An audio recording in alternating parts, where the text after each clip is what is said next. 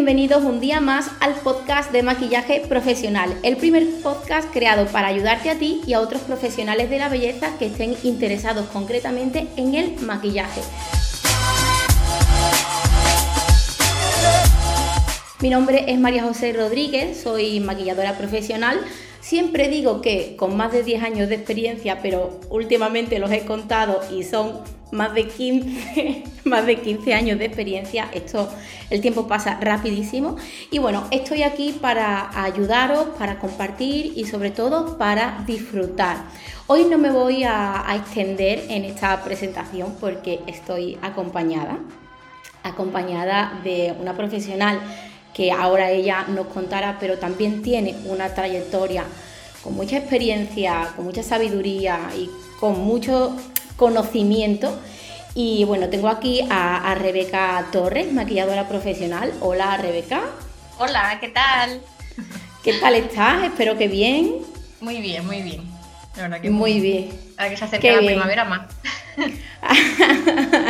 pues nada, hoy tenemos aquí a Rebeca. Em, yo realmente he tenido trato con Rebeca eh, por otros asuntos que no son el maquillaje.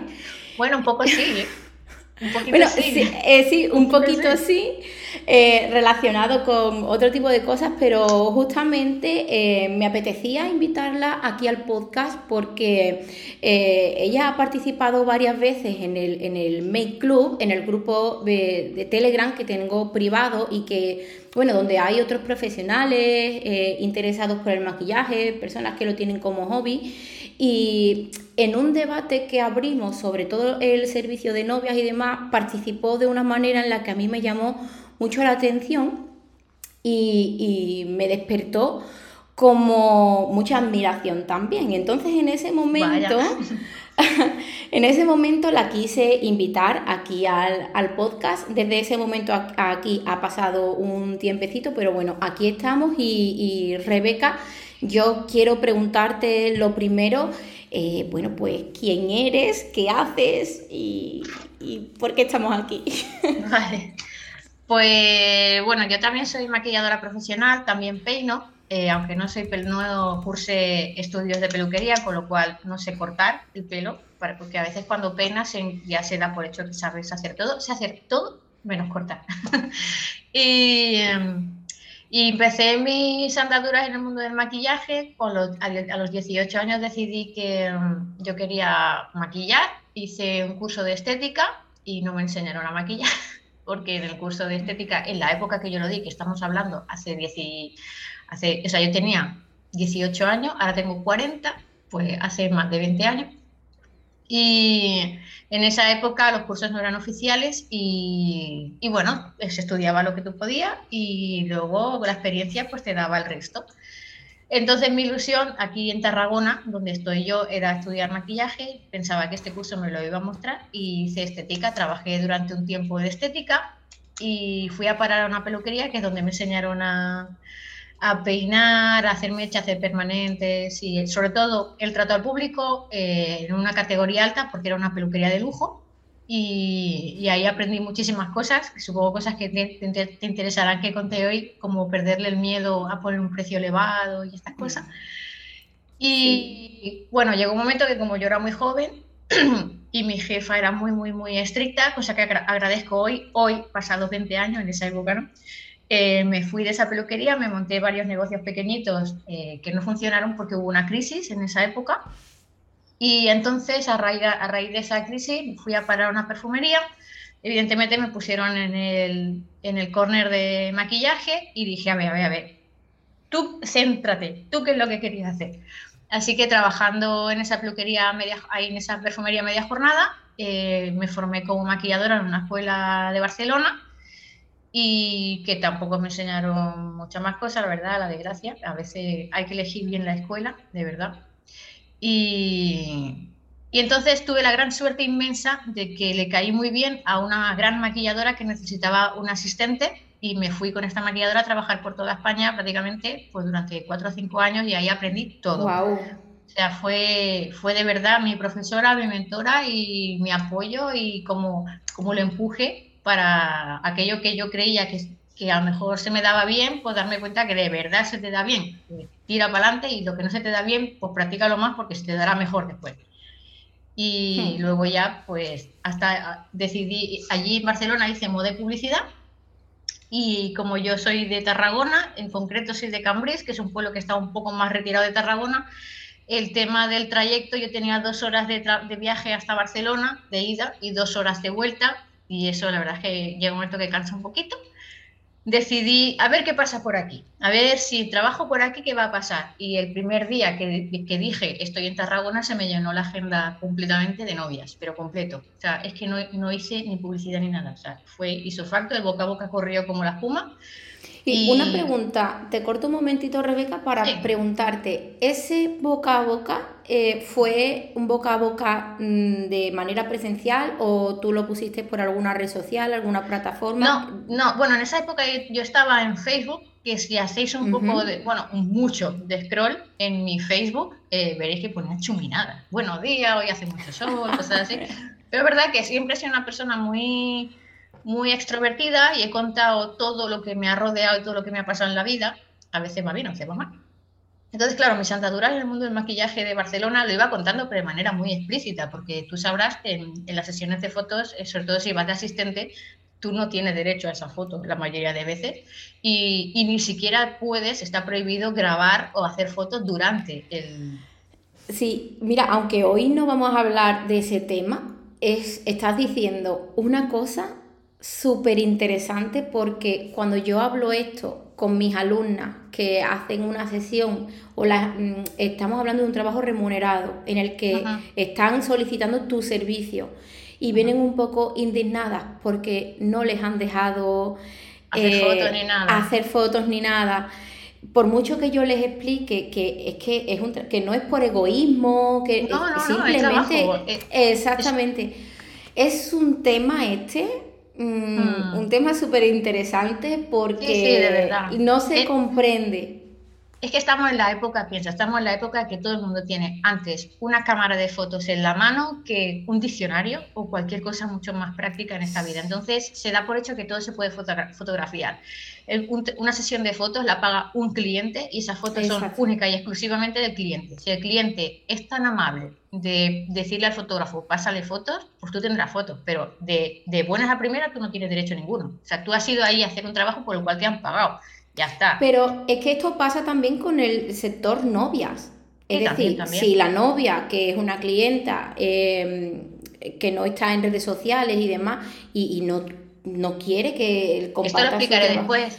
Yo hago un contrato y, y, en el cual hay una cesión de derechos de imagen y tengo muchísimas novias porque hago, hago novias de todo tipo de un target un poco alto y algunas son personajes un poco famosillos y no quieren, evidentemente, que saque ninguna foto de su boda porque es su vida privada. Entonces no tengo derecho a hacer ninguna foto. De hecho, las fotos que hago el día de la prueba las tengo que borrar. Cosa que me da mucha penita, pero el trabajo, el trabajo, la lealtad y sobre todo la ley, que es muy importante, está ahí.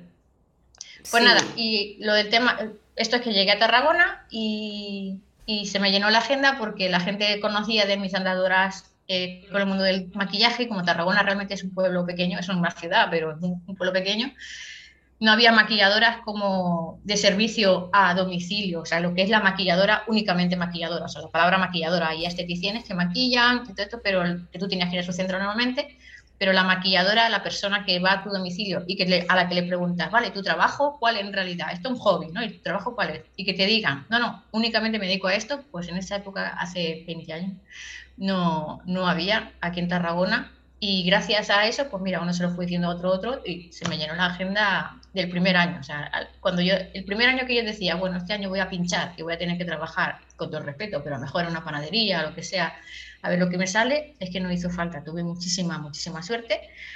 Y hasta hoy, hasta hoy el mundo de la boda. Cada Total. pues, pues no sé, exclusivamente a novias, o sea, sin hacer otra cosa que no sea novia, mínimo son 15 años también. Qué maravilla, ¿eh? Que parece que no pasa el tiempo, pero realmente sí, pasa. Sobre todo cuando te mira al pues espejo. sí. Bueno, pues mi pregunta siguiente para ti era realmente que cuánto tiempo lleva trabajando en el sector de novias y ya nos está respondiendo.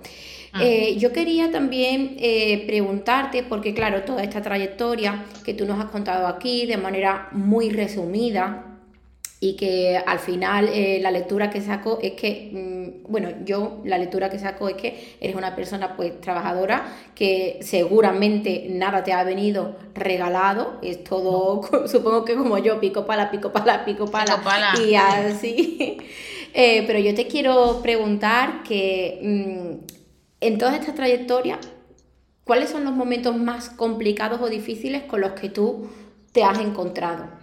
Pues mira, sinceramente, esta pregunta me la haces hace tres años y te habría dicho, pues, alguna novia puntual que, eh, por, sinceramente, total, total y sinceramente, por mi falta de autoestima a mi propio trabajo, es decir, pensar que no podía hacerlo, los miedos que yo misma tenía, causaba situaciones, los cuales la novia ni se enteraba, pero yo entraba en un bucle de miedo de que no lo voy a saber hacer, no lo haré bien, voy mal de tiempo, y salía de esa boda, la novia ni se enteraba, pero yo llegaba a mi casa, me ponía a llorar y todo del estrés que había pasado yo misma pero eso se me lo llegas a haber preguntado hace tres años. Ahora, los mayores, el mayor, peor momento de la historia de mi trayectoria ha sido la pandemia. No por el hecho de, no tener trabajo, porque para mí fueron como unas vacaciones, porque tuve la suerte de poder cobrar esa ayuda mísera que dio el gobierno, pero bueno, con eso me pagué el alquiler. Y entonces era como unas vacaciones mal pagada, pero unas vacaciones, sino por el estrés post y pretraumático y durante de, cómo, la gente reaccionó, cómo reaccioné yo también y el, encontronazo de devuélveme la paga señal, no te la devuelvo porque la ley dice esto, pero mi boda.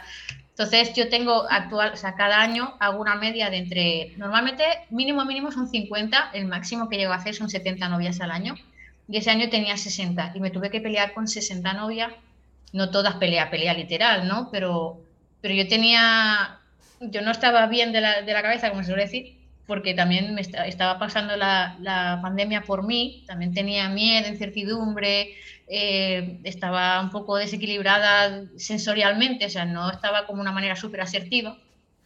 Y mis clientas igual. Entonces las conversaciones no fueron conversaciones normales que tendrías tú como tú y yo ahora, de mira, es que la ley dice esto, ah, es verdad, pues mira, no pasa nada, total, no es mucho dinero la paga y señal. No, eran realmente pelea. Y llegó un momento que tenía muchísimo miedo, que es que me sonaba el, móvil, tenía miedo, tenía, o sea, pensaba que me iban a atacar de alguna manera y todo esto, todo esto es de cabeza, ¿eh? Solo porque realmente...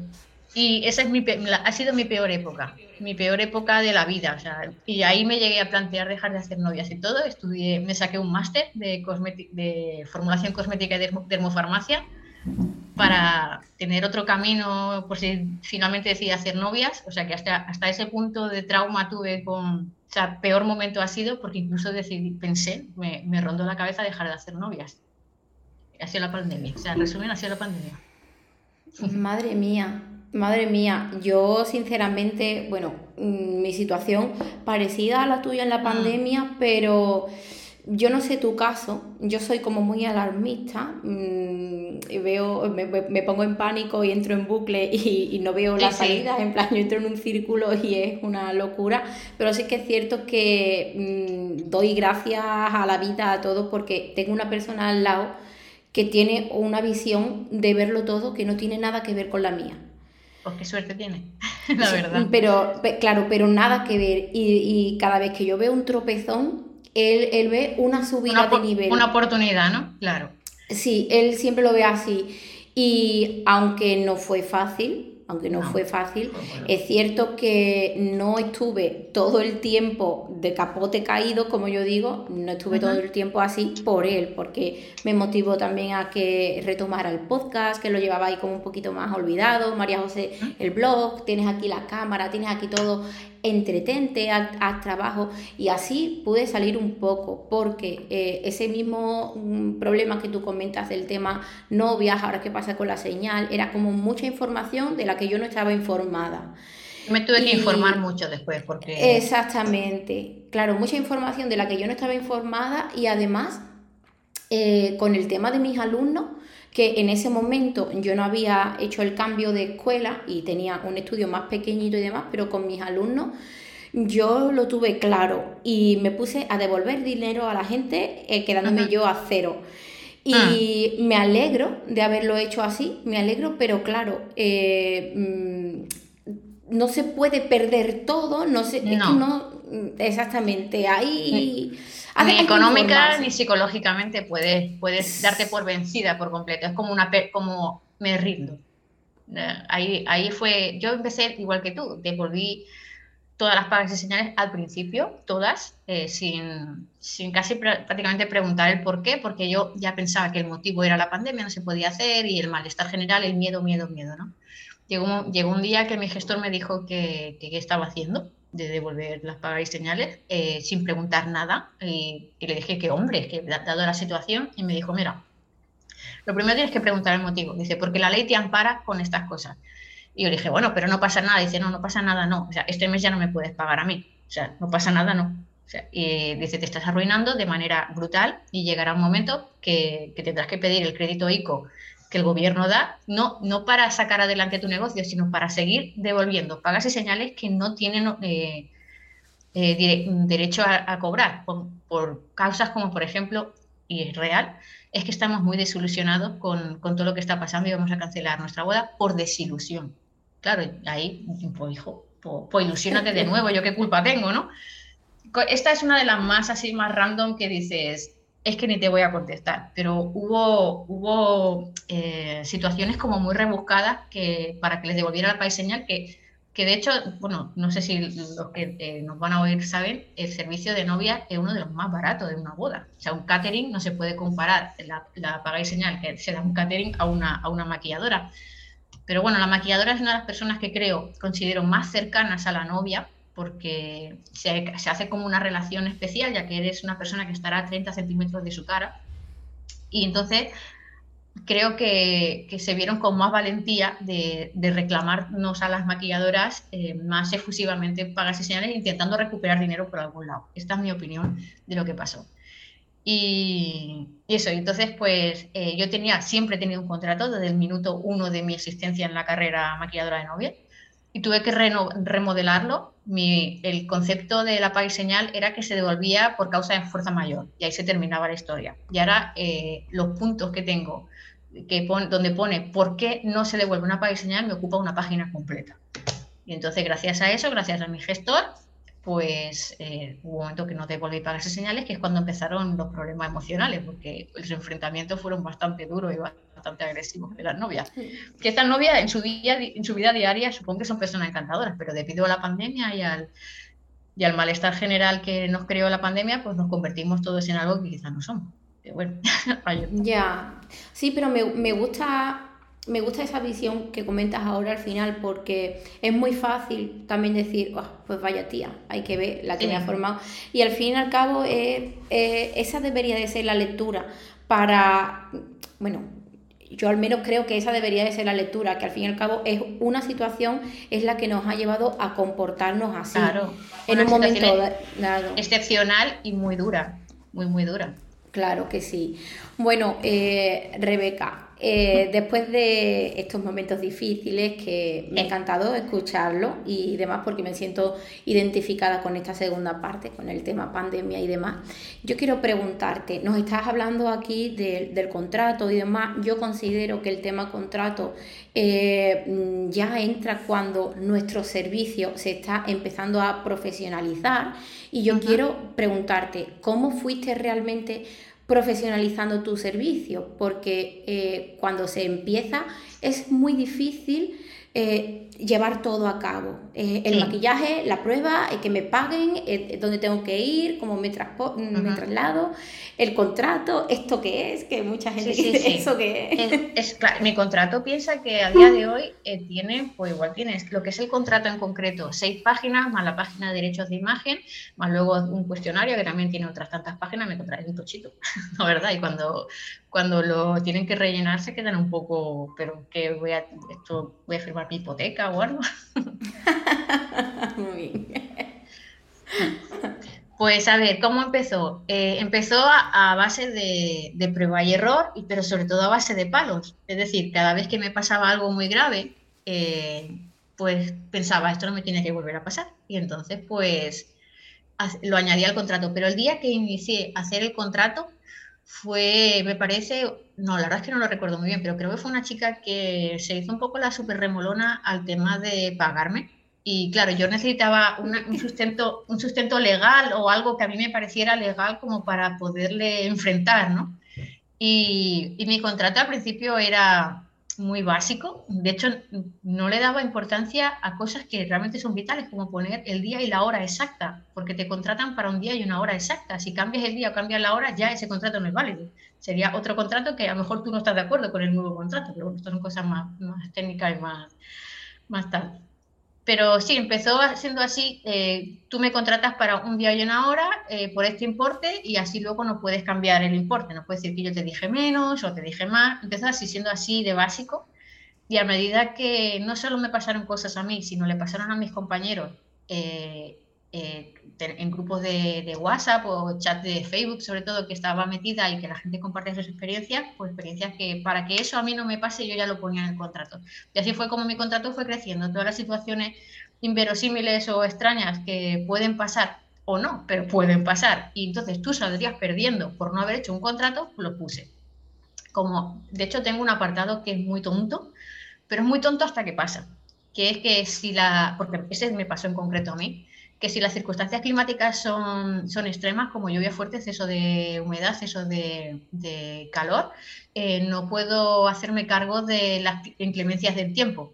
Y esto fue porque un septiembre, es que este sí que no se me va a olvidar jamás, un septiembre aquí en Tarragona, eh, tenía una boda que la boda era a la una del mediodía y tenía que maquillar y peinar tanto a la novia como a su madre. Entonces, a las nueve de la mañana empecé a maquillar con la madre eh, fui a, la casa donde estaban y el calor era insoportable y me dijeron, no, te preocupes, nos ponemos aquí en el patio que se estará más fresquito. La maquillé y la peiné en el patio y mientras estaba maquillando y peinando a las 9 de la mañana, el sudor me corría por la espalda, una cosa tremenda. Claro, cuando ya maquilla peina a la madre ya no son las 9 de la mañana, son las 11 de la media mañana, que el calor es mucho más intenso y el patio ya daba sol.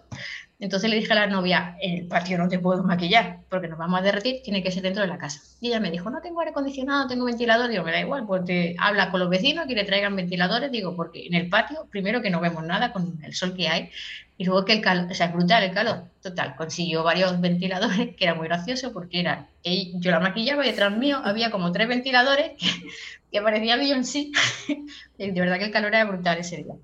Total, que la maquillo y la peino, dije, de aquí no te mueves hasta que no venga el fotógrafo. Digo, porque es que, o sea, la, habría metido en la nevera, ¿eh? de verdad el calor que hacía.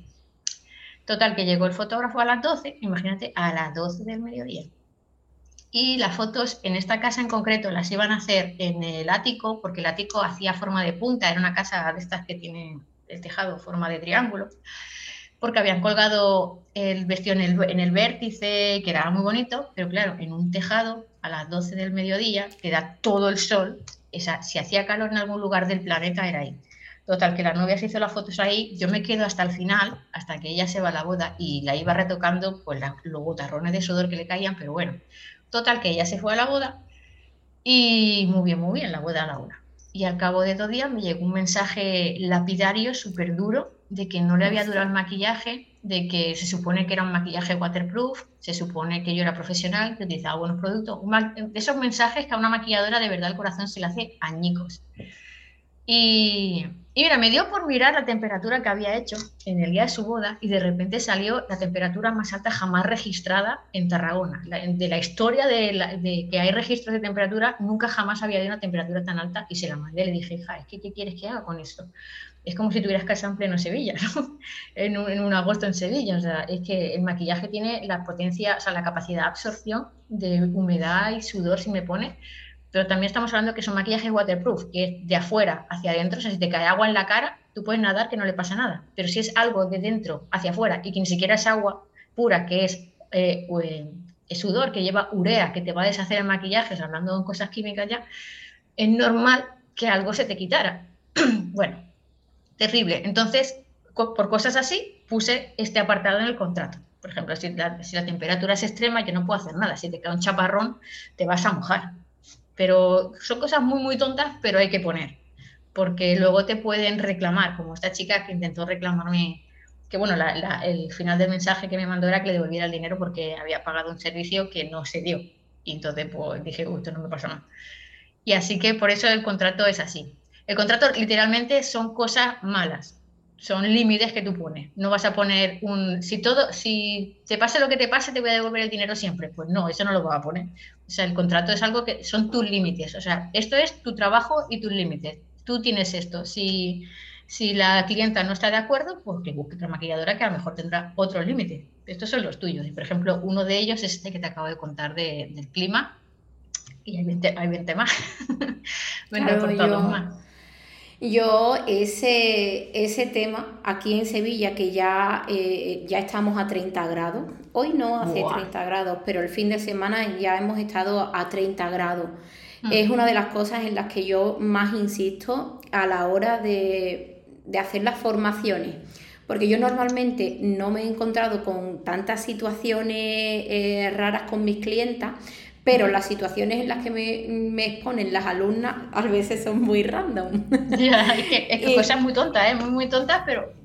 Claro, a veces son muy random. Y con el tema de la temperatura, es que hay que tener muchísimo cuidado con lo que nosotros ofrecemos. Claro, yo soy súper defensora de que una buena técnica, una buena selección del producto y, y todo bien realizado, es cierto que nosotros podemos garantizar una cierta durabilidad, unas horas de trabajo, pero claro, es que esto hay que mm, masticarlo muy bien porque mm, no se puede ofrecer eso. O sea, ofrecer el tope mojarte, no.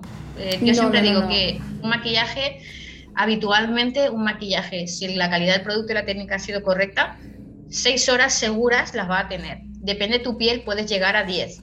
Depende de tu piel, podrás llegar a 12, pero nunca te voy a garantizar 12 siempre te voy a decir, el máximo en un maquillaje impecable, antes de que se empiece a degradar, van a ser 6.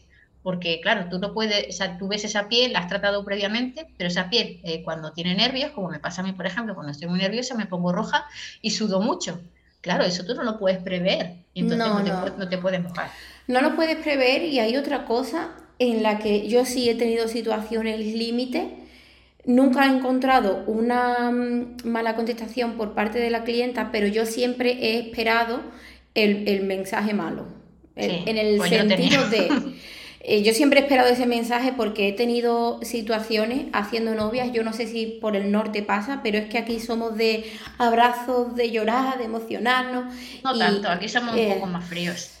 Pues aquí es una auténtica locura. La novia sale a la puerta de su casa y ya está la vecina con su tocado, con su maquillaje y lo primero que hace es plantarle dos besos, dos besos, los dos besos y luego no solamente los dos besos, exactamente, o rojo o fusia. Pero después del dos besos dice, ay chica, que te he manchado. Y le da el pellizco en la mejilla. Por favor. Eso me ha pasado muchísimas veces, muchas veces. Y pero sobre todo de las situaciones más complicadas que yo creí que la novia me iba a mandar a la mierda, básicamente, los días después es porque aquí también en un día muy caluroso. Voy a contar esta situación porque es interesante. Mira, es una chica de aquí de mi pueblo, de Araal, pero ella no vive en Araal, vive, no sé si en Valencia, Alicante, por aquella zona. Y preparó toda la boda a distancia. Ella se casaba en julio, el 22 de julio concretamente. Que en Sevilla. Eh, exactamente, sí, en Sevilla. y me recuerdo muy bien esa fecha porque mi pueblo es festivo. Y es, como es julio, es festivo y aquí la gente cierra una semana y el pueblo está vacío, vacío. Pues ella se casaba en esa fecha, pero se, eh, preparaba aquí en Aral, pero se casaba en la, la ceremonia era en Sevilla. Y era una ceremonia de estas como de militares, porque su pareja estaba o en la Guardia Civil o en no sé. La cosa es que ah. iban con un protocolo de vestimenta y, las pistolas y todas esas cosas. precioso de ver, la verdad. Sí, la verdad que de ver. Pero la, la, la, cosa es que era a las, a las 7 de la tarde en Sevilla, en la catedral. Nosotros empezamos a trabajar aquí sobre las 3 de la tarde en su casa en el salón de abajo porque en la parte de arriba no había aire acondicionado y no se podía. Pero bueno, más o menos estuvimos bien. El problema vino cuando, cuando yo empecé a analizar todas las cosas que estaban yendo mal, yo entré en pánico por dentro. En plan, a mí no se me notaba, eh, ah. pero yo entré en pánico por dentro y ella entró en pánico por fuera. Ah.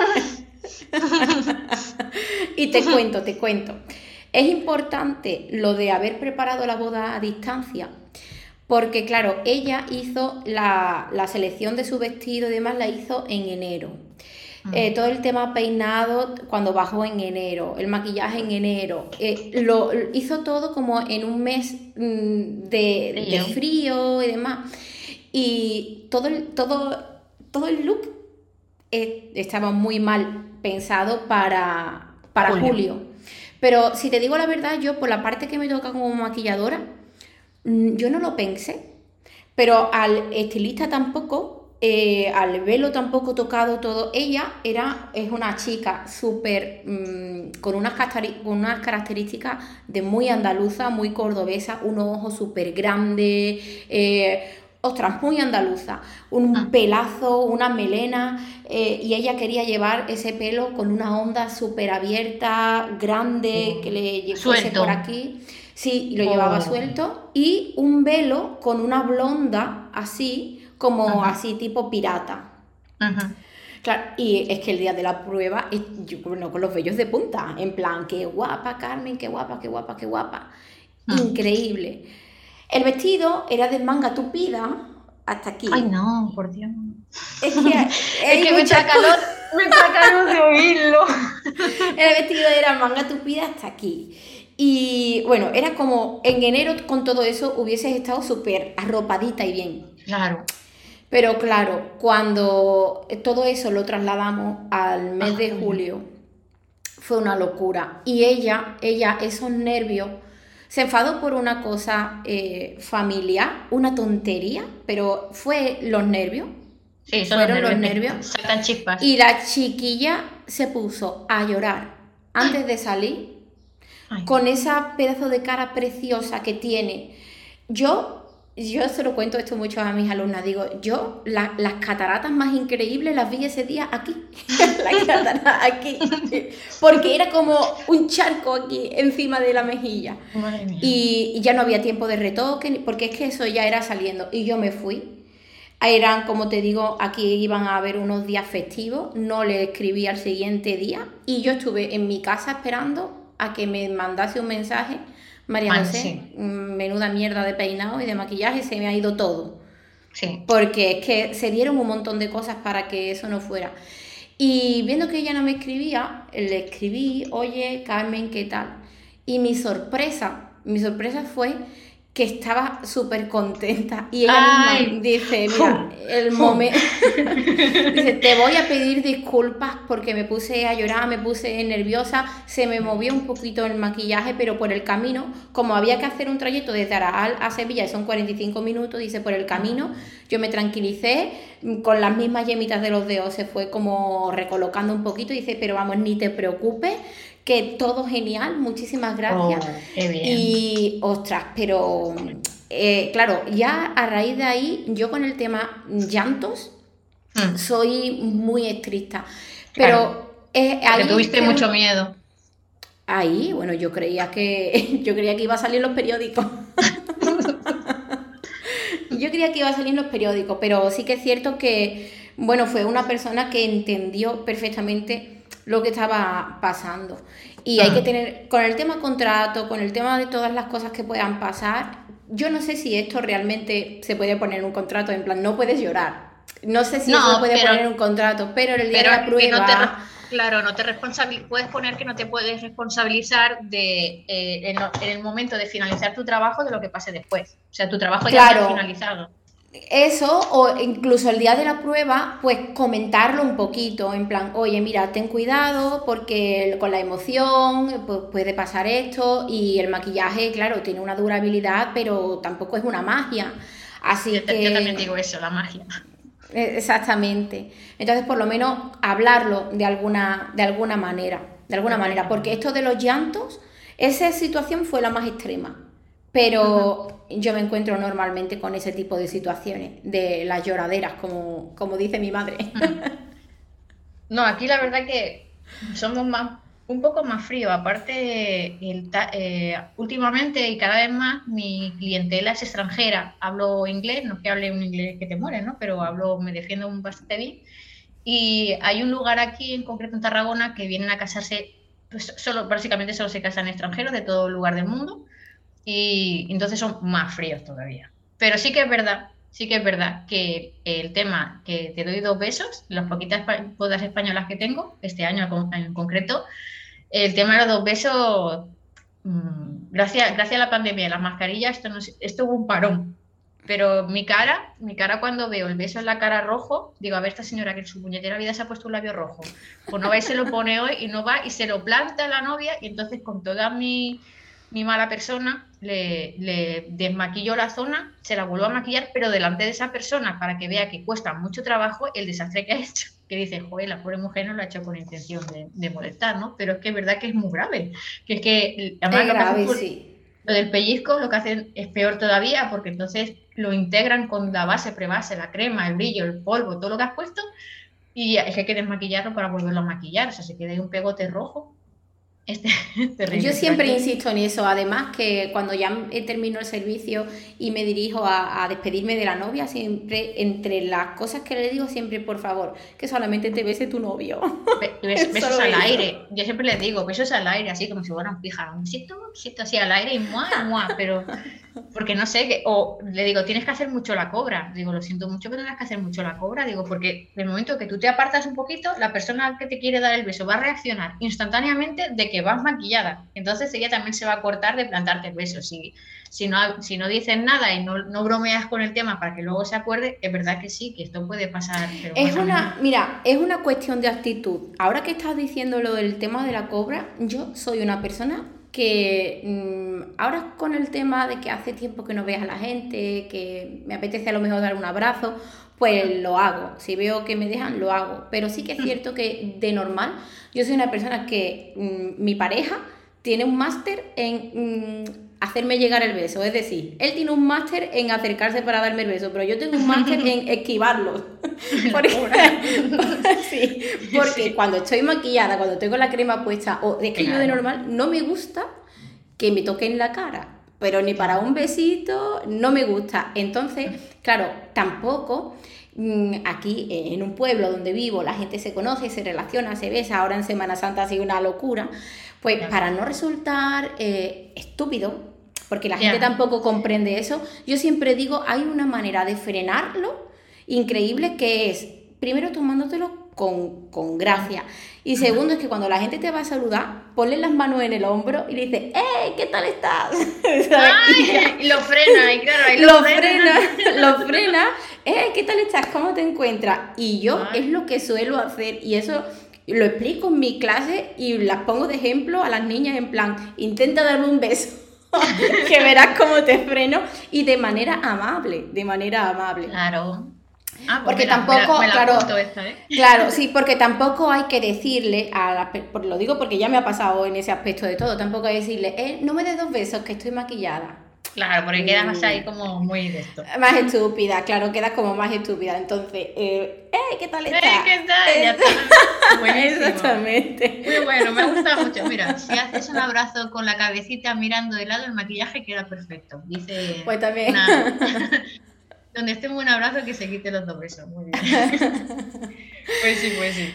Eh, bueno, vamos a seguir. Sí, mm, mira, Rebeca, yo te he preguntado cómo fuiste profesionalizando tu servicio, pero, y nos has contado todo el tema de contrato y demás, pero mm. hay ahí realmente muchas cosas, porque, eh, o bueno, quizás te una, esta pregunta con, es que viene más abajo con el tema de eh, diferenciar lo que es un servicio normal a un servicio exclusivo, creo que, o de lujo. Yo creo que eh, eso que vamos a tocar también viene un poquito relacionado con el tema de profesionalizar el servicio pero antes de pasar a otra cosa, yo te vuelvo a preguntar, para profesional tu eh, profesionalizar tu servicio, ¿solamente hiciste, eh, el solamente te ha ayudado el tema del contrato? No, no, no, no, que va. Para o sea, la verdad es que, o sea, profesional se le llama a esa persona que ejerce su, su servicio de manera profesional. Entonces, también hay que decir que hay profesionales buenos y profesionales malos, pero al fin y al cabo son profesionales igual. En el momento que tú vives de ese, de ese trabajo, ya te tienes que llamar profesional. Es decir, en el momento que tú cobras y vives de ese trabajo, evidentemente eres profesional. También hay profesionales que no viven exclusivamente de ese, sino que tienen otro servicio. O sea, claro, la palabra profesional puede llegar a, otras, a, más cosas. En mi caso, el día que yo me llamé profesional a mí misma fue el día que realicé un, un servicio pagado, cobrado en un precio que yo quedé satisfecha y mi clienta también quedó satisfecha y que una vez finalizado el trabajo en el tiempo concreto que yo quería y quería que, que, finalizara y el resultado fue óptimo. Tan óptimo que esa persona me, llegó, me mandó un feedback diciendo que había estado muy bien. Entonces ese día, obviamente, ya realicé un servicio profesional. Y, y, ahí fue el día que yo me di cuenta de que realmente estaba haciendo un servicio profesional, porque al principio, principio, principio de todo, yo decía que era, más que era maquilladora, pero con la boca pequeña, porque la palabra maquilladora como que a mí misma me venía grande, porque como soy muy autocrítica y muy autoexigente, yo me encuentro fallos siempre en todo mi trabajo. Pero son fallos a veces tan estúpidos y tan pequeños que solo los notas tú y que de hecho ni siquiera puede llegar a ser un fallo. Pero sobre todo al principio de tu profesión, pues quizá los fallos realmente son fallos. Pero si lo sabes salvar, es decir, una gran profesional es aquella persona que en un momento dado, con una circunstancia X, salva un trabajo. Entonces, ese día, eh, exacto. Por ejemplo, no será la primera vez que yo me olvido un eyeliner en, mi maletín. No pasa nada. Yo tengo, tengo sombras negras, tengo el Duraline de England, que convierte cualquier sombra en un, en un eyeliner, y también tengo una máscara de pestañas negras waterproof que también sirve como eyeliner. Entonces, en el, momento, en el día que tú eres capaz de con lo que tengas hacer un trabajo óptimo en el tiempo que se necesita y que encima tu clienta queda muy contenta, ese día evidentemente eres profesional. Entonces ese día a partir te lo tienes que creer, cuesta un poco, pero te lo tienes que creer. Entonces puede ser una maquilladora profesional random del montón, incluso mala, y el hecho de ir escalando, como digo yo, en, la, escalera de profesionalidad hasta llegar al profesional de lujo, pues es ir añadiendo una serie de detalles y cosas que, eh, que suman, todo suma, como una experiencia. En el momento que a tu cliente no solo le ofreces un maquillaje en su cara, o sea, un producto impregnando su cara para hacer un efecto, sino que tú le, le, ofreces una experiencia sensorial completa, eso ya se convierte en un, en un servicio de lujo. Cuando tu, tu material haces una inversión eh, buscando, no el más caro, pero sí realmente el más bueno. O sea, que hay un estudio detrás de producto, de prueba y error, o sea, un trabajo grande para encontrar el mejor producto dado las, circunstancias, porque es muy probable que mi maletín en, en, Sevilla no funcione, porque aquí no hace tanto calor, de hecho ahora mismo estamos a 10 grados. Eh, entonces, mi maletín, o sea, es las circunstancias y el lugar donde yo trabajo. Ya te digo, en Sevilla, por ejemplo, mi maletín no funcionaría. Y aquí funciona ¿por porque probé todos los productos en diferentes pieles de mil maneras. Eh, me informé de la formulación y pregunté a grandes profesionales. Sé que, por eso quiero decir que el producto no necesariamente tiene que ser más caro.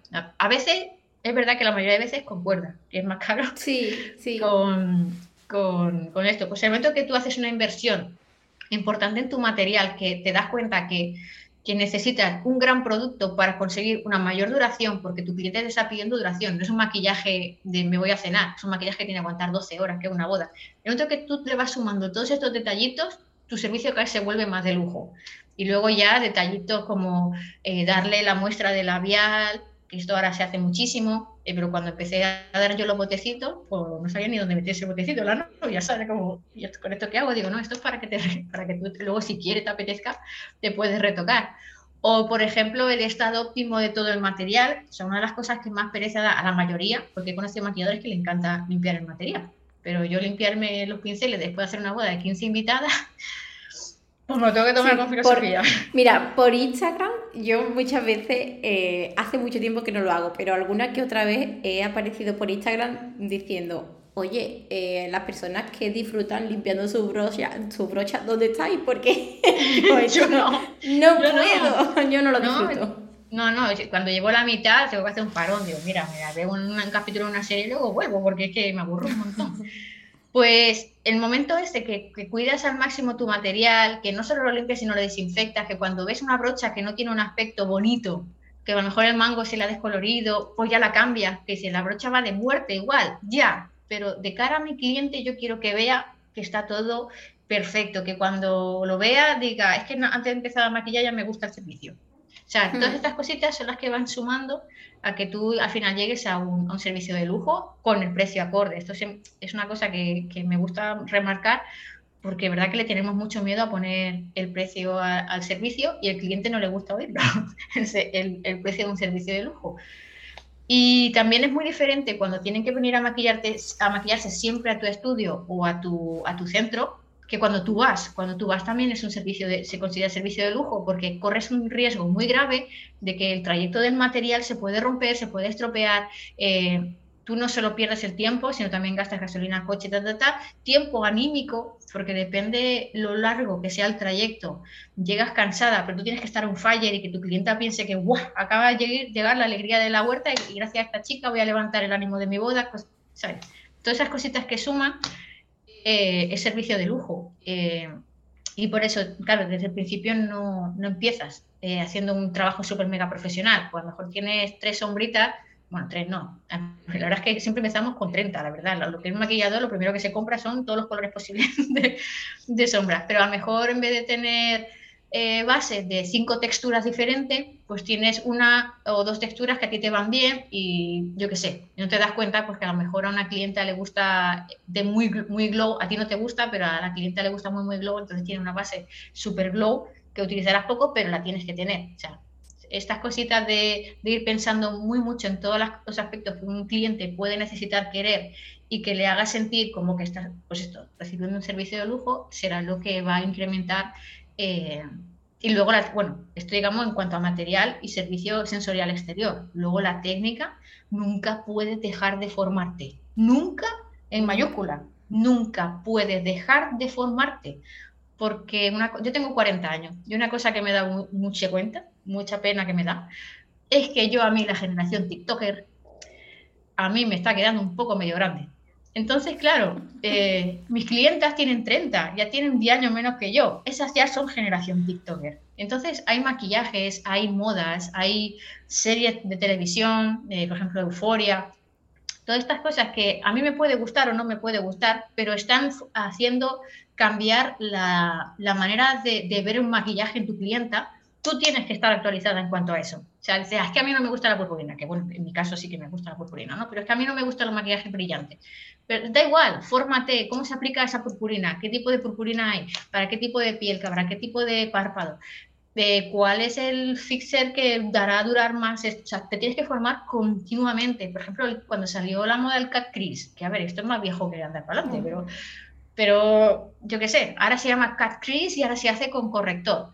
Tú lo puedes ver bien esa técnica o no, pero busca a alguien que esa técnica la haga de verdad bien y fórmate con ello, porque tu cliente en algún momento te lo va a pedir. O sea, no puedes dejar de formarte. Tengo 20 años de, trabajo detrás, pero cada año hago dos o tres formaciones siempre, siempre, siempre, siempre. Y eso también incrementa, eh, hace mucho más profesional tu trabajo. O sea, eh, la, actualización total y completa eh, de todas las técnicas que hay en el mercado y no solo técnicas de maquillaje, te van a preguntar cosas de la piel también. En mi caso, por eso me formé tantísimo en cuanto a piel, porque eh, te lo van a preguntar. Y, a mí me da mucha pena que me pregunten algo que no lo sepa. en algo que yo creo que pues, igual podría saberlo, ¿no? Como ejemplo, ¿qué tipo de piel tengo yo? ¿Qué maquillaje me aconsejas para mi, vida, mi, día, mi, día a día? ¿O qué crema podría ponerme? Pues no está de más también tener un curso de cosmetología, aunque sea pequeño. Entonces, todo esto cuanto más conocimiento, más técnica, más práctica tengas, pues hará que tu servicio sea cada vez más profesional y, llegue un momento que pase de servicio profesional random o básico a servicio de lujo cuando encima le añadas esto que comentaba antes, eh, experiencias sensoriales o, un material de alto standing eh, o yo qué sé. O de cosas tan tontas. Mira, una cosa muy tonta, pero esto me dijo un fotógrafo, yo nunca me había dado cuenta. ¿Cómo vas vestida al día de una boda? Me dijo, es que no te he visto repetir nunca un vestido. Yo cada año me compro un montón de, ropa con la excusa de que, para trabajar. Y al principio, cuando empecé a trabajar, cuando eh, quise mostrar que era la gran profesional de Tarragona, yo quería ser la mejor siempre, o sea, era como la meta, ser la mejor, pero para mí misma, ¿no? Pues iba a trabajar con tacones y me compraba vestidos que no enseñaran escote por si me agachaba, porque también mi cliente es una mujer, o sea, es que no queda feo, ¿no? eh, pero que fuera un vestido que prácticamente realmente podría utilizar como invitada en su boda, o sea, que, que fuera entre ese límite, que no fuera el típico traje chaqueta y ya está, sino que que formara parte como del, del, halo de su, de su, boda, ¿no? del ambiente de su boda, eh, que se quedaran luego conmigo, que no había ido una chica pues, como estoy ahora mismo, con una coleta y una camiseta, sino con un pelazo o un peinado increíble, un maquillaje increíble, pues mira, era la maquilladora. O sea, todas estas cosas, o sea, la primera imagen tuya también es súper importante, no puede ir a trabajar en chándal, a menos que, que tu chándal sea de Gucci y que se note mucho y que tú tengas un flow que no veas, pero ¿sabes? saber llevar la ropa también. Entonces, todo esto o sea, la primera impresión, eh, eh, cómo va tu material, cómo hablas. Es tan importante como cómo actúas el día de una boda. La educación es lo primero, evidentemente, pero no solo la educación, sino también la resiliencia y cómo ver que, por ejemplo, si esa chica está muy nerviosa, tú no la puedes maquillar rápido, porque la va a poner más nerviosa. La tienes que calmar, tienes que contar alguna anécdota tuya tonta, algo que, que le haga reír, que le desconecte del problema que quizá tenga en ese preciso instante, porque le ha llamado el del autobús, le ha hecho que va tarde, o sé. Cosas así pues eso también profesionaliza, o sea, tener mucha psicología con una maquilladora, saber que eres el primer eh, profesional de boda que va a llegar el día de la boda a su casa, entonces, así como llegues tú, va, a ir el resto del día, o sea, si tú vas con una actitud derrotista, Buah, no he dormido nada hoy, qué mala noche, no. no sé qué, tú no puedes decirle eso, es que no, no, no solo no decírselo, sino es que ni siquiera se debe enterar jamás, Tú tienes que ir como, ¡guau! Por fin te casas, tú no sabes la ilusión que me hacía a mí el día de tu boda y es como, eres lo, más grande para mí hoy. Y esa es la actitud que tienes que tener, aunque a ti no te, no te, no te apetezca ese día y vayas, que de verdad que no has dormido, o que yo qué sé, que igual tienes un dolor de muela, que no veas, yo qué sé, cosas así. Y todas esas cosas, que, realmente son pequeños esfuerzos, es lo que hace que te profesionalices más hasta que llegue un momento que ya eres eh, un profesional de lujo y que te consideren la mejor, el momento que te consideren la mejor o en boca de muchos seas la mejor, pues quiere decir que, oye, quieras o no, has subido un pequeño escalón o, muchos, ¿no? Y, y, eso. Y bueno, tengo que creértelo, porque puedes estar ofreciendo un servicio de lujo y tú no saberlo. Y, y estar, y, ¿sabes? Que eso también es que aquello que tú haces, saber que lo estás haciendo y valorártelo, que es muy, muy, muy, importante. Sí, pues eso, claro bueno, lo primero decirte que me quedo como embelesada escuchándote, de ah. verdad. Eh, ya sabía yo y así lo hablaba, con, lo hablaba con Marco esta mañana. Digo, es que es una persona que, que creo que tiene como mucha sabiduría por la trayectoria que lleva eh, y por todos los años de experiencia sobre todo pero bueno, me doy cuenta de que realmente es así, que tienes muchísimos recursos, muchísima información y que la estás comentando y contando y compartiendo con nosotros de manera totalmente libre y abierta aquí y yo mm, tengo el corazón súper blandito y agradecido porque estés aquí. ¿eh? Te lo tengo que guapas. Totalmente. Totalmente. Básicamente hemos tocado todos los puntos porque hemos tocado el tema del contrato, hemos tocado el tema del servicio, de cómo pasar a un servicio normal, a un servicio de lujo, aunque creo que desde que empezamos a ofrecer el, típico servicio de maquillaje de novia, ya estamos ofreciendo un servicio... Eh, de lujo, sí, exactamente, sí, porque no es una necesidad básica. Y, me ha parecido todo lo que has contado súper, súper interesante. A mí sí me ocurre, aunque ya más o menos va llegando el momento de, cortar, pero ya que tenemos el directo aquí en tu cuenta, a mí sí me ocurre que si ellas quieren eh, exponer alguna pregunta, alguna cuestión, pues podríamos darle unos minutitos por si hay algo que a nosotras se nos haya pasado. Y, bueno, mientras tanto, em, preguntarte, Rebeca, eh, producto que no te puede faltar en tu maletín. Esto no te lo había preparado yo. No, pues creo que debe ser aquel producto que siempre pongo, sea quien sea, porque si es sí a quien sea, es un producto que no debe faltar. Pues podría decir como es que claro, depende de la vertiente, ahora que pienso, podría ser o bien pestaña postiza, porque siempre, siempre voy a poner pestaña postiza, una pestaña postiza va a cambiar cualquier maquillaje y sin maquillaje ni nada, tú pones pestaña postiza y la persona cambia, pero eh, también me he dado cuenta que hay más tipos de belleza. Y una crema que tenga, esto es más técnico, pero una crema que, que lleve péptidos, eh, que sea muy, muy hidratante y que lleve péptidos, va a hacer que una piel de repente pase de 0 a 100 que sea de una piel normal a ser una piel súper bonita, porque los péptidos rellenarán los pequeños surcos, eh, no los poros, pero sí dará un, efecto de uniformidad y le aportará un glow especial. O sea, dirás, qué, buena cara tienes. Y es verdad que hay gente que busca maquillajes muy, muy, muy, muy, muy, muy naturales. Incluso eh, prácticamente me piden que les ponga, de hecho este año tengo una chica, máscara de pestañas marrón o transparente. Entonces, quiere decir, la pestaña postiza ahí ya no me sirve. Pero sí que busca una piel radiante. Entonces, creo que estaría entre eso, ¿no? Entre una, una crema mágica, que podría ser la Magic Cream de Charlotte, Tilbury, aunque a mí me parece que su precio es excesivo para el realmente producto que es, pero bueno, podría servir por una, ah, de las pues, mejores. Pues no sé si lo has probado, pero yo estoy enamorada de la cremita, la. ¿Cómo se llama? La de Wishful, la que ha sacado Huda Beauty. Huda, sí, tengo una muestrita ahí que me la iba a poner hoy y no me la he puesto. Qué fuerte. Pues. Yo tenía y pues digo, ¿cuál me pongo? ¿Esta o esta? O esta. Y a ver, no, se puede comparar con la crema de Charlotte porque en cuanto a, pesadez mm, es diferente, las dos me encantan, pero yo estoy con esa cremita eh, vamos, enamoradísima. Sí, sí, sí, sí, Ah, pues mira, la probaré. Que tío, te la muestra y, no la probamos. Eh, claro, problema que tiene ese tipo de cremitas con los 40 grados de Sevilla. Claro, que, es lo te digo, mi maletín no es igual que Sí, aquí... Eh, El tuyo es un matificante. Exactamente algo que, absorba mucho el, brillo y con mucha silicona para que absorba muy Claro, que son, son conceptos muy, muy diferentes. Sí, y yo la llevo en mi maletín y, la pongo, bueno, la he estado utilizando en estos meses ya de más frío y demás, pero en el momento que llega, eh, que pasamos los 30 grados, no puedo tirar de este tipo de productos porque me estropea todo lo que ponga encima. Pues sí, hmm. claro, es que lo, lo, disuelve. Aquí no, aquí a ver, no es que haga frío aquí, pero es verdad que evidentemente es más frío que allí. Y en, un día muy, muy, muy caluroso, muy caluroso, de morirte de calor aquí, estamos a 35. En un día de... me estoy derritiendo. Aquí a 45. claro, es que el producto, pues las circunstancias climáticas ya no son las mismas. Sí, sí, pero sí. sí. Mira, tenemos por aquí una pregunta. Eso es. Venga, las lees tú y las respondes tú.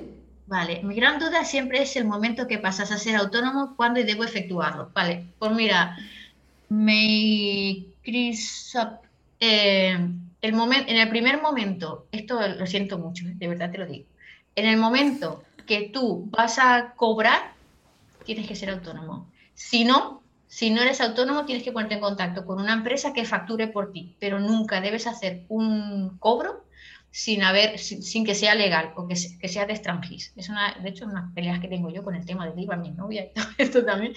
Pero siempre en, el momento uno que tú vas a cobrar dinero, o bien tienes que facturar, eh, contactar con una empresa que facture por ti, que se llevará un porcentaje, a veces muy alto, a veces no tan alto, pero si es de manera puntual y si tu trabajo va a ser de manera repetida, es decir, que tú vas a tener un sueldito, aunque sea bajo, eh, a lo largo del año con este tipo de trabajo es cuando tienes que hacerte autónomo. Más que nada porque tenemos una... España nos ayuda mucho a los autónomos. España es un país que le lo pone muy fácil todo.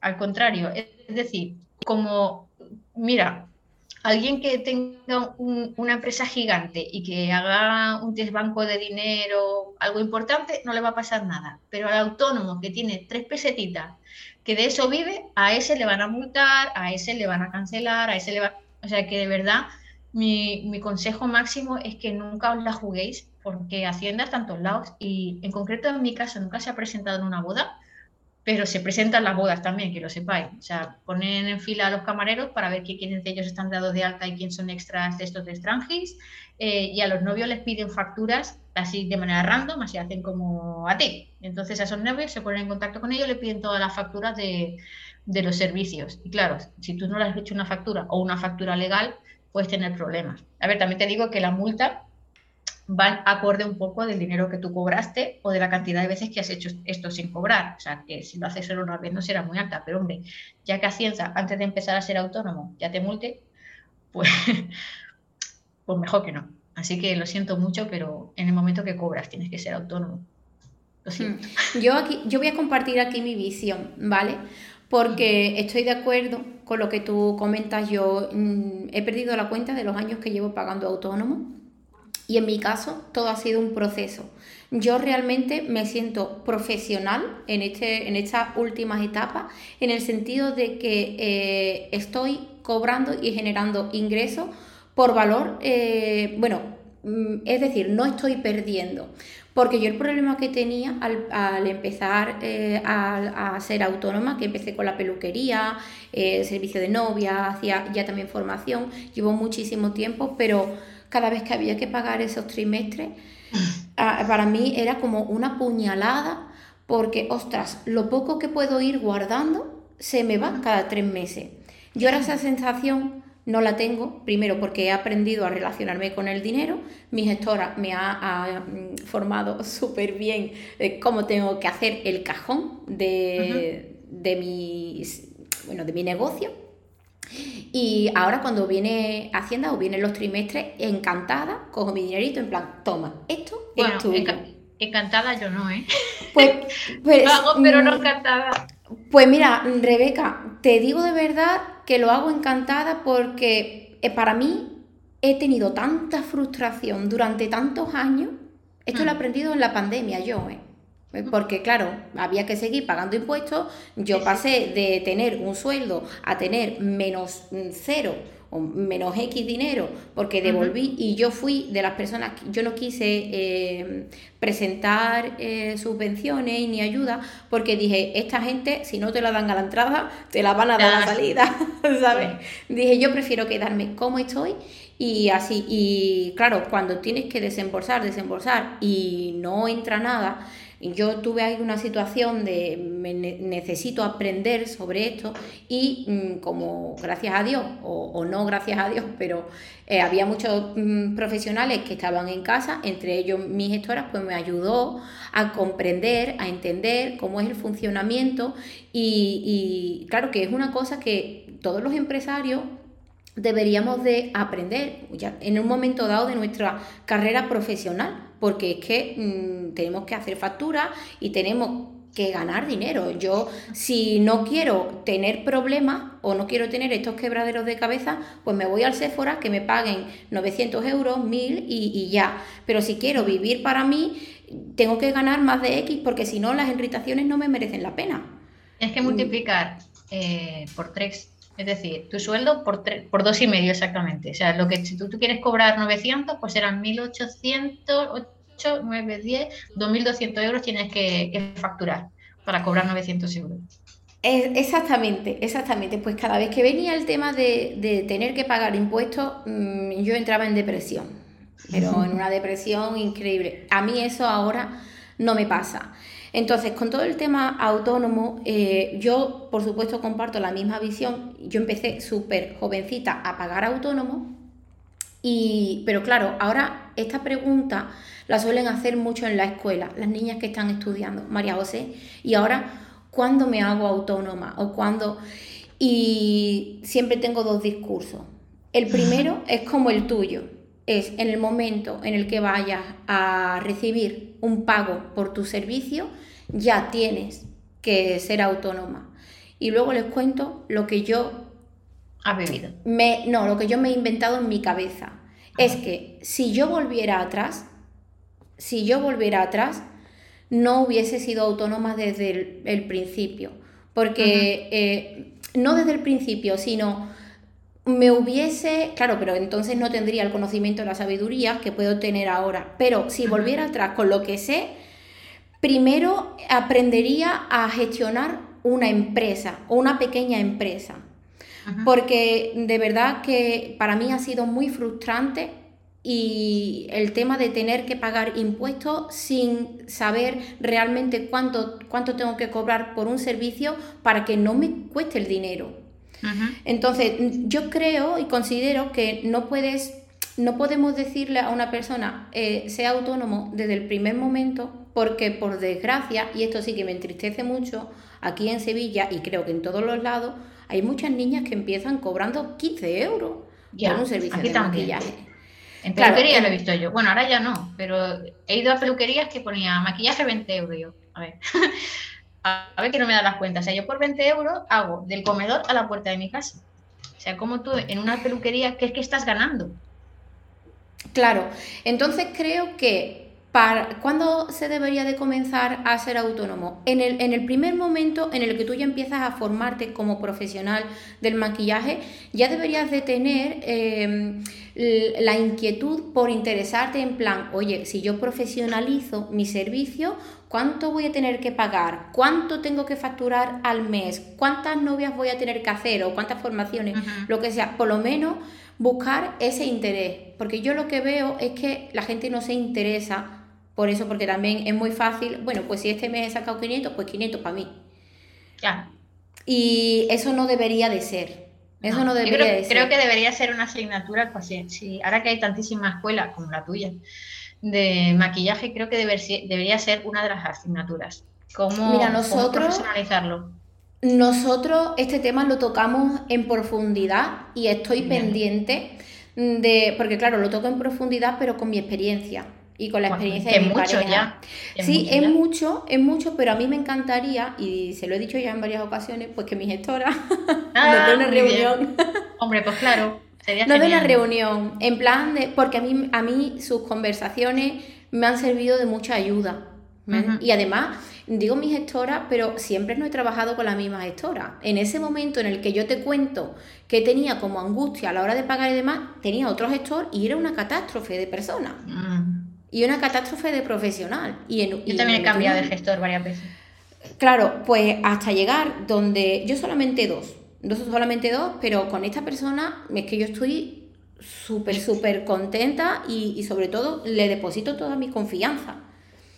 que son pues, las personas pues que nos llevan los papeles. Sí, sí, claro, es que lo lleva, o sea, todo. O sea, es que puede, de hecho, no sé, hay una, una ex maquilladora, que luego fue cosmetóloga y ahora se dedica a ser, ahora es coach eh, para ayudarte con tu empresa que se llama Bárbara Gis o algo así, que ahora está ah, en, Tenerife, pues eh, mm, lo ha contado y luego yo no me enteré muy bien y, no, y me da un poco de vergüencilla preguntarle directamente, cuéntamelo todo, pero me parece que tuvo un problemón, sí, claro, porque hablar de, hablar de dinero a mí me da vergüenza y preguntarle lo demás de dinero más todavía pero me parece que tuvo, eh, ha, hecho alusiones varias veces de que por culpa del gestor que tenía antes eh, aún está pagando o una multa o, algo así, y como que debería ser gorda, la verdad, porque, porque si ha hecho alusiones varias veces, o sea, imagínate que tú, que no tienes ni idea, confías en un gestor y encima te llega un multote y, bueno, mira, que te mueres. A mí me llegó una multa de 8.000 euros. No. No una multa, fue una reclamación de la Junta de Andalucía. Madre mía. por mucho dinero. Sí, pues no los pagué. No, los pagué eh, porque mi gestora que tengo actualmente se movió cielo y tierra para buscar como la verdad del asunto. Y ella me tranquilizó desde el primer momento diciendo, mira, esto no lo he organizado yo, no, no te lo he buscado yo, ha sido tu anterior gestor, pero si por lo que sea tienes que pagar, no te preocupes porque le vamos a, mm, le vamos a pedir su, su ay, ¿cómo se dice? Eh, lo de responsabilidad civil, su seguro de responsabilidad civil. Y claro, bueno, no voy a entrar mucho en detalles y demás, pero sí que es cierto que es, es necesario, pues, tener un buen gestor, una persona profesional que nos ayude a este tipo de cosas y que, eh, volviendo a lo que realmente estábamos hablando en el, ahora con Rebeca, es que en, qué momento deberíamos de hacernos autónomos. Y, yo creo que el momento de hacerse autónomo es en el momento en el que tú ya te empiezas a, ver con una cantidad económica en la que puedes mm, enfrentarte a lo que tienes que pagar. Pero claro, Aquí hay otra cosa que hay que eh, tener en cuenta y que hay que analizar. Mm, para mí, yo que sigo una persona con inquietudes y siempre he querido seguir creciendo, seguir creciendo, pues mm, he tenido fácil el poder pagar mi factura y he tenido fácil el poder crecer si te conformas mm, por no meterte en el marrón de hacerte autónomo Si te conformas con un sueldo básico o con unos ingresos básicos, porque así estás bien, pues claro, ese no es el camino. Ese no es el camino. Es que hay muchas cosas que hay que tener en cuenta. Hay muchas cosas, muchas cosas. Entonces, la que tiene mucho miedo para abrirse el negocio ahora, pues comentarle que esto es como muy filosófico y un rollo muy, muy zen y muy psicológico también. Pero es que nunca en la vida va a haber un buen, negocio, un buen momento para abrir un negocio. Esto es, va a ser así. Ahora porque la situación está muy rara, pero también decirte que la gente está con ganas de todo. La gente está con ganas de salir, de hacerse, de empezar de cero. Todo el mundo ha tenido el pensamiento de qué estoy haciendo con mi vida, voy a mejorarla. Entonces, es el momento en, la, que la gente tiene más hype para todo. O sea, voy a empezar a cuidarme la piel, me voy a hacer las cejas que nunca me he hecho y que tenía ganas, me voy a, viajar, me voy a cambiar el, armario. O sea, es el momento para mí óptimo para abrir tu negocio precisamente por esto, porque pasada la pandemia y pasado eh, el mal rollo que ha tenido la gente, tienen ganas de todo. Entonces, si hay un momento, la verdad, sinceramente, si hay un momento bueno para hacerlo, ahora porque eh, es cuando la gente, pues eso, no sé qué será tu estudio, si es de maquillaje, pues eh, busca la novedad, busca, eh, pues hago, hago un curso de, automaquillaje porque durante la pandemia me di cuenta que, yo qué sé, que me gustaría maquillarme mejor y voy a hacer un curso de automaquillaje. O sea que de verdad, ahora la situación está rara, pero está rara de manera vírica, por decirlo así. Pero, pero anímica, creo que es un súper momento que aunque, aunque no lo fuera, aunque no fuera este momento, es que siempre va a pasar algo. Ahora pasa pasado lo de coronavirus, pero también podría pasar, yo qué sé, ahora están hablando de no sé qué, eh, la hepatitis o no sé qué rollo en no sé qué lugares, y, o sea, siempre van a, haber cosas. Y si no, va a ser una crisis. Y si no, va a ser que en tu ciudad eh, hay más estudios como el tuyo. Y si no, va a ser porque el momento de que a lo mejor quieres quedarte embarazada. O sea, es que nunca va a haber un momento que digas, ahora, porque va a pasar algo, porque no, yo qué sé. Entonces, si el momento es ahora, ¿cuándo lo, quiero hacer? Ahora, o algo. Y tira de la piscina. Es que esto es así. Y, de verdad te digo que, sinceramente, creo que es un buen momento. O sea, aunque creas que la situación es rara, es que realmente creo que es un buen momento para empezar a hacer cualquier cosa, porque la gente es cuando más cliente la va a tener, porque la gente tiene ganas de todo. Así que esa es mi opinión. Yo estoy de acuerdo, yo estoy de acuerdo. No hay un momento mm, perfecto para empezar eh, con tu estudio, a formarte, a hacer novia. Eh, mm, yo el ejemplo que pongo es, y además me lo encuentro mucho, eh, me lo encuentro mucho, ¿cuál es el momento perfecto para ser padre? Mm, siempre vas a tener algo, el momento perfecto es en el que llega y esas cosas creo que no se deberían de, de planear. Y además aquí cuento una anécdota, entre comillas, eh, personal, eh, mi primera hija, bueno, mi primera y mi, mi segunda hija, mis dos niñas, no han sido buscadas mis niñas han venido en plan por sorpresa básicamente y digo por sorpresa, una si practica pues te puede pasar, claro, te puede pasar que te quedes embarazada, pero en mi caso en las dos ocasiones estaba tomando las pastillas anticonceptivas y nunca me ha faltado ninguna, nunca he vomitado, nunca, siempre he estado haciéndolo bien. Según el médico, yo soy ese 0,0111% que puede quedarse embarazada con las pastillas. Y yo, esto me supuso un choque que tuve que tratar con mi psicóloga. Y, pero mi tristeza no era por haber sido madre, no, mi tristeza era de, es que yo con mi pareja no he planeado el embarazo de mi, de mi hija. Y yo he estado mal, es que de decirle, yo le decía a la psicóloga, es que a mí me gustaría haber hablado esto con mi pareja, que entre los dos estuviésemos de acuerdo, y eso no ha pasado. Claro, y ella, ella me dijo, dice María José, dice, ¿tú crees que esas cosas realmente se tienen que planear? Y digo, pues esa pregunta me hace, claro, me hace por lo menos pensar en que ha llegado también y es una felicidad y y hay cosas que no se pueden planear y, no se pueden saber tampoco. ¿Y cuál es el, mejor momento para hacerse autónomo?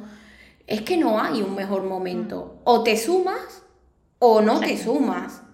Y así, y te, puedes que te sume en un momento como el de ahora, en el que la corriente va rapidísimo y vas a tener muchas oportunidades, o puede ser que te sumes en un momento en el que la corriente va un poco más lento y a lo mejor las oportunidades no van a ser tantas, pero va a ser también un proceso bonito porque vas a tener más tiempo pues de organizarte, de ofrecer el servicio mejor. Es que todo va a tener todo va a tener sus su, cosas buenas y sus cosas malas. Y yo considero que no hay, que no hay un momento. El momento es como dice Rebeca y como también digo yo, el momento es ahora. Sí, sí. Mm. Es que además, eh, una de las cosas que nos enseña la pandemia es que eh, no hay mañana. es, que, es que mañana aparece una pandemia, ¿sabes? Una pandemia, no un... es que hoy llueve, no, una pandemia que te dicen que va a estar 15 días en tu casa y te tiran dos años. Entonces, el momento es ahora. ¿Ahora cómo estás? Bien. Eh, ¿Puede salir la gente a la calle? Sí, pues ahora el momento. O sea, es que si algo nos enseña la pandemia entre tantas cosas, es esto, a disfrutar el momento, porque mañana, es que no hay mañana, no se sabe, mañana no se sabe. No se sabe, y eso es Vale. Otra de la pregunta que habían puesto por aquí en el directo anterior era que qué crema uso yo o usaría yo en verano. Claro, la que voy a usar yo quizá no sea la misma que utilice María José, porque ya os digo que el tema del clima es muy bestia el cambio de, grados. Yo las cremas que utilizo aquí en verano siempre son gel, son, son gelificadas, es decir, que su, textura sea de gel, porque las cremas que son muy nutritivas tienden a tardar un poquito más en absorberse y tú no puedes esperarte ahí. Bueno, ahora vamos a esperar a que se absorba la crema, así, y luego al cabo de 15 minutos maquillarla. Tú tienes que ir pam, pam, pam, pam, pam, pam. Entonces, en concreto a una novia, en mi caso, eh, ya nos hemos visto en dos ocasiones. Una de ellas va a ser una asesoría. En esa asesoría es una asesoría cosmética que le voy a enseñar cómo cuidarse la piel. Entonces, en teoría, esa, esa persona vendrá al llegar al día de su boda con la piel un poco mejor o al menos cuidada dentro de lo, dentro de lo que se la vaya a cuidar. Entonces, eh, yo con una crema solo no voy a hacer no voy a obrar el gran milagro. Supuestamente ella ya tenía que haber hecho antes. Entonces, la crema hidratante que voy a poner yo será gelificada porque necesito una hidratación previa, poner todos los productos después para que no se cuarte, no quede reseca, te quede uniforme y quede más bonita. Pero ya digo que no va a obrar el gran milagro. Y en verano, como todo tarda más en secarse porque esa persona aunque no lo parezca, está sudando, tú estás sudando todo el día. Ahora mismo estáis sudando todas, no os dais cuenta, pero todas estáis expulsando al exterior agua, que se llama Tewell en concreto, que es la pérdida transtérmica de agua. Y, aunque no os dais cuenta, todas estáis sudando. Entonces, en verano eso se, hace más evidente porque el calor hace que se evapore más el agua, entonces sale más agua por los poros de tu piel, o sea, aunque no os dais cuenta. Entonces, en ese proceso que está saliendo el agua, si tú añades un aceite, que son las cremas nutritivas, lo que está haciendo es un film que ese agua se va a quedar ahí, con lo cual va a tener mucho más rato la cara mojada, por decirlo así. Entonces no podrás poner un primer o no podrás poner una base de maquillaje inmediatamente porque no se habrá secado. Así que cuanto más ligera sea la crema, más tipo gel, de una absorción mucho más rápida, mejor. Entre comitas, porque claro, todo depende de la persona. Aunque sea, aunque haga mucho calor, hay chicas que tienen la piel seca como la mojama y necesitan que le pongas cera, casi. Entonces, ya te digo, depende la, la clienta que tengas tú delante. Yo tengo cuatro o cinco tipos de crema diferentes en mi maletín para ponerla a cada, una de ellas. Una que siempre tengo, que es la que he explicado antes, que es la de los péptidos, que es la random, que es la que utilizo similar. En plan, esta va a ir bien seguro. Pero esta tiene péptidos, no es que tenga agua o aceite, es que tiene otro, otro tipo de, de producto que a mí me funciona. Así que la respuesta sería una crema gel. O sea, no crema gel, sino literalmente un gel que si se le queda corto es porque ella no se hidrató por la mañana. Entonces ahí ya tienes que tener tú una conversación con tu clienta. Esa sería mi respuesta. Muy bien. Yo ahí no tengo nada que añadir porque lo has explicado muy bien. y nada, pues a la otra chica que había dicho que sí, que su gestor la puede liar mucho, pues era para decir, sí, es verdad. Ya hemos, estado hablando de eso y, a María José en concreto pues tuvo un pequeño problema que un buen gestor se lo solucionó, así que todo, todo ok. Y yo no veo más preguntas de momento. Mm, creo que no. Eh, pues te la hago yo, eh, Rebeca, y ya vamos a ir terminando. Eh, te pregunto, ya que estás hablando de todo el tema del servicio de novias y le estás dando como mucho interés. Ahora concretamente lo has dicho, que tampoco podemos estar como 15 minutos ahí esperando a que nuestra cremita se absorba. ¿qué tiempo más o menos dedicas tú a, hacer el, maquillaje de, tu novia en el día de la, de la boda? Mira, yo maquillo y peino, pero también hago maquillaje solo. Yo para un maquillaje y un peinado, hasta hace dos años, siempre decía dos horas, porque se supone que ya sabes lo que vas a hacer y vas como a tiro hecho y bla, bla, bla, bla. Pero me di cuenta que el día de una boda acabo corriendo, siempre acabo corriendo. Y a mí correr no me gusta porque hace que no disfrute de mi trabajo. Y entonces en el momento que yo no disfruto de mi trabajo ya no quiero realizarlo más y entonces ya, pues ya me rayo. Entonces decidí que añadirle media hora más, sobre todo por el tema durante la pandemia, que había mucho protocolo de higiene de poner un producto aquí que no se puede mezclar con el otro, que si los guantes, que si la, la máscara, no sé qué, un montón de historias que eso me sumaba media hora de tiempo. Una vez pasado este, este tema, esta media hora sigue. Es decir, yo para un maquillaje y un peinado hago dos horas y media y para un maquillaje solo hago una hora y media, porque se disfruta, o sea, es que a mí me gusta maquillar y a mí me gusta disfrutar el trabajo que estoy haciendo. Y a mi clienta no le va de media hora. O sea, podemos quedar a las ocho y media, que podemos quedar a las ocho. No le va a ir de media hora. Y el hecho de que yo vaya más relajada, más contenta, que gracias a esa media hora podamos tener, puedan pasar cosas y que no nos falte el tiempo luego, como que venga la tía del pueblo que hace 20 años que no la ve y hola, ¿qué tal? No sé qué, y se tienen 15 minutos hablando con todo su derecho, evidentemente, su boda, no va a ser tú la maquilladora la que está dictando la hora de la boda. Pues que puedan pasar cosas, o una ocasión que fue muy divertida, una novia que no podía salir del lavabo, es que no podía salir del lavabo, me decía, ah, esto es muy escatológico, me dice, es que tengo ganas de cagar, dice, pero no me sale nada, es puro nervio. Y claro, iba cada tres minutos y estaba ahí, dice, es que de verdad la sensación que tengo en la barriga es de esto, dice, pero es que no tengo, pero Claro, pues se tiró, pues no sé cuánto rato se tiró en el lavabo, pues todo eso lo tienes que salvar. Entonces, a veces nos, creo que nos daba miedo que piensen que tardamos mucho, entonces ah, intentamos ajustar el tiempo mogollón cuando al contrario. O sea, tú eres un artista y te tienes que dar tu tiempo y tienes, sobre todo tienes que disfrutar lo que tienes que hacer. Y por media hora no pasa nada. Así que una hora y media, un maquillaje de boda que tiene que durar 12 horas o el máximo posible, en un día tan importante para una persona no se puede hacer rápido, las cosas rápidas no, tienen valor. Entonces, de esta manera me he dado cuenta que la novia mismo también le da más valor al maquillaje que si yo lo quisiera hacer rápido y corriendo por no hacerle perder el tiempo a ella. Entonces, eh, una hora y media. O sea, las cosas que tienen su tiempo, su, su manera de hacer, su protocolo, realmente tienen muchísimo valor. Así que no, no me, no, no ha ido nada mal sumar esta media hora y creo que he ganado en, muchísimos aspectos. Muy bien, muy bien. ¿Qué le diría Rebeca a tu yo de, tus inicios? Que no le dé tantas vueltas a las cosas. Mi yo de los inicios no dormía por las noches para tener un servicio al día siguiente. También le pasaba eh, de las dudas que ella tenía durante el proceso del maquillaje, esperar la llamada tenebrosa al día siguiente que, que, estaba todo bien, pero yo seguro que, me invento, ¿eh? seguro que ha pensado que tarda demasiado, seguro que ha pensado que, ¿sabes? Cosas que tú misma te inventas, no te rayes, no te rayes, o sea, mm, nada, nada de lo que tu cabeza te esté diciendo es verdad, todo es mentira. Así que haz un trabajo, disfrútalo y cuando lo termines, se borra. Siguiente. Y lo termines, se borra. Siguiente. Y no, y tú intenta dormir, intenta tu vida privada sea tan importante como tu vida laboral, que no, no hagas todo vida laboral, porque entonces habrá algo que has perdido, echarás de menos y echarás, y echarás la culpa a la, a la parte laboral. No te rayes, todo es mucho más sencillo de lo que, de lo que te imaginas y nada es tan grave. La palabra, esta, mi psicóloga, que tengo una psicóloga fantástica, es nada es tan grave. O sea, es maquillaje. Ay, que la sombra no sé, no sé cuánto se puede quitar, se puede poner. Nada es tan grave. Y si tienes mucho miedo, piensa qué es lo que podría peor pasar y qué harías en esa situación. Me lo invento, ¿vale? Eh, que tu coche no arranca. Me lo invento, que también me invento y no, porque también me ha pasado. No exactamente, sino que la puerta del parking no se abría y llegas 30 eh, minutos tarde.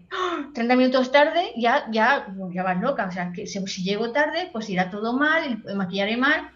Dite a ti misma, eres incapaz de hacer el, proceso, el maquillaje que ya has hecho en una prueba previo más rápido, ¿verdad que no? Que lo puedes hacer, la que lo podrás salvar, sí, pues entonces ¿para qué te preocupa? Por ejemplo. es nada es tan grave y no te rayes, no pienses tanto, no pienses, ni pienses en, en tu cliente como me va a pasar, me va a hacer, ni no voy a llegar o no voy a poder. O sea, no pienses, no pienses si nada es tan importante. Eso es lo que le diría a mi yo de los inicios. No me haría ni caso, también te digo. mi yo de los inicios no me haría nada de caso. Pero, pero a día de hoy es algo que me ha costado mucho aprender y, y estoy muy agradecida de haberlo aprendido. Bueno, ¿y qué le dirías a las personas que se inician en, este, en esta profesión, en el, en el servicio de novias especialmente, que creo que casi todos empezamos haciendo nuestras clientas, nuestras amigas, familiares? ¿Qué, qué les dirías? ¿Qué, ¿Qué, consejo les daría? O desde tú más adentro, mm, ¿qué compartirías con estas personas? Bueno, les diría que literalmente les diría que bienvenidas a, a un a un trabajo que absolutamente es maravilloso en todos los aspectos, porque te permite de manera creativa eh, sacar tu personalidad y, quién eres, que muy pocos trabajos te permiten, que... me gusta mucho compartir, me gusta mucho compartir, me gusta mucho escucharte y estoy emocionada. Pero ya, te veo, ya te veo. Y que, que como todo trabajo creativo, pues como te va a salir de lo más adentro tuyo, habrá días que, sufrirás más de lo que otra persona sufriría, pero que forma parte del proceso y que nunca abandonen, porque de verdad que para mí no hay trabajo más maravilloso que maquillar y maquillar, por ejemplo, novias, que es el día más feliz de tu clienta, que es algo que tampoco mucha gente puede decir. Entonces, eh, primero, bienvenida y que, que de verdad que han tomado para mí la decisión más, más, bonita de su vida y que no abandonen, que pese a las circunstancias graves que crean que, como yo misma, que incluso en pandemia pensé dejar de ser novias, eh, que no abandonen, porque mostrar al, al, exterior quién eres tú a través de colores, de texturas y de formas es la manera más maravillosa de expresarse en esta vida. Así que eso es lo que le diría a las que están empezando.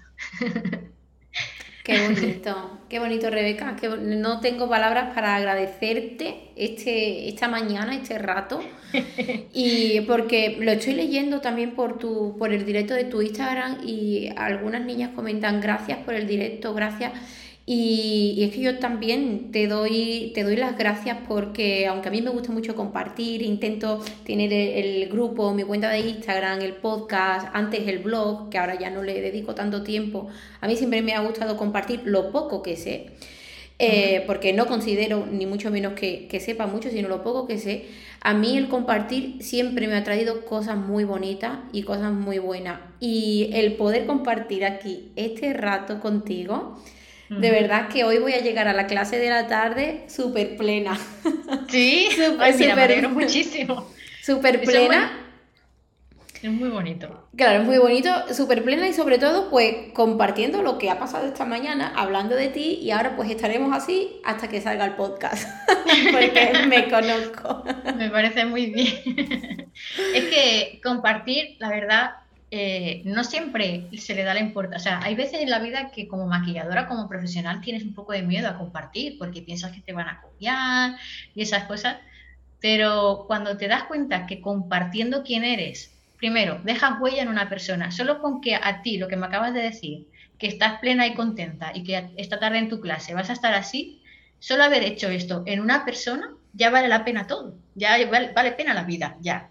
Y, que por mucho que compartas, lo único que vas a generar en otra persona va a ser como una idea de vida o, una idea de algo, pero nunca te van a poder compartir porque las que compartimos mucho, mucho, mucho, mucho, compartimos esencia y la esencia nunca se puede copiar.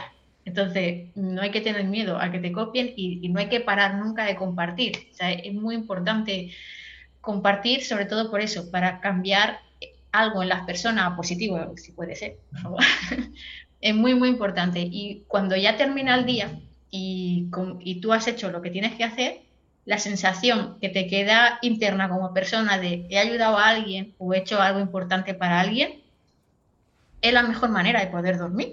Así que es la mejor. compartir siempre todo lo que puedas y, y cambiarle a las personas la manera de ver a mejor siempre que se pueda. Así es, así es. Pues bueno, nosotros vamos a despedir el podcast primero y luego despedimos el directo si te parece. Muy bien, me encanta. Bueno, pues hasta aquí llega eh, esta grabación, este super podcast con Rebeca. Se nos ha ido un poco de las manos el tema del tiempo, pero de verdad merece a mí personalmente me ha merecido mucho la pena y como este es un proyecto que realmente hago por mi propia felicidad, pues estoy súper contenta y, súper plena, como ya os he dicho, por la participación de ella aquí. Eh, posiblemente em, en los próximos días esté compartiendo todo el tema del máster de maquillaje de novias, por el cual me estáis preguntando muchísimo. Ahora mismo están las plazas cerradas porque hasta septiembre no se hará. Yo me pondré en contacto con todas las personas que estén interesadas. Es una, es una formación que se hace tanto de manera presencial como de manera online y pronto os compartiré esa información y un dato más.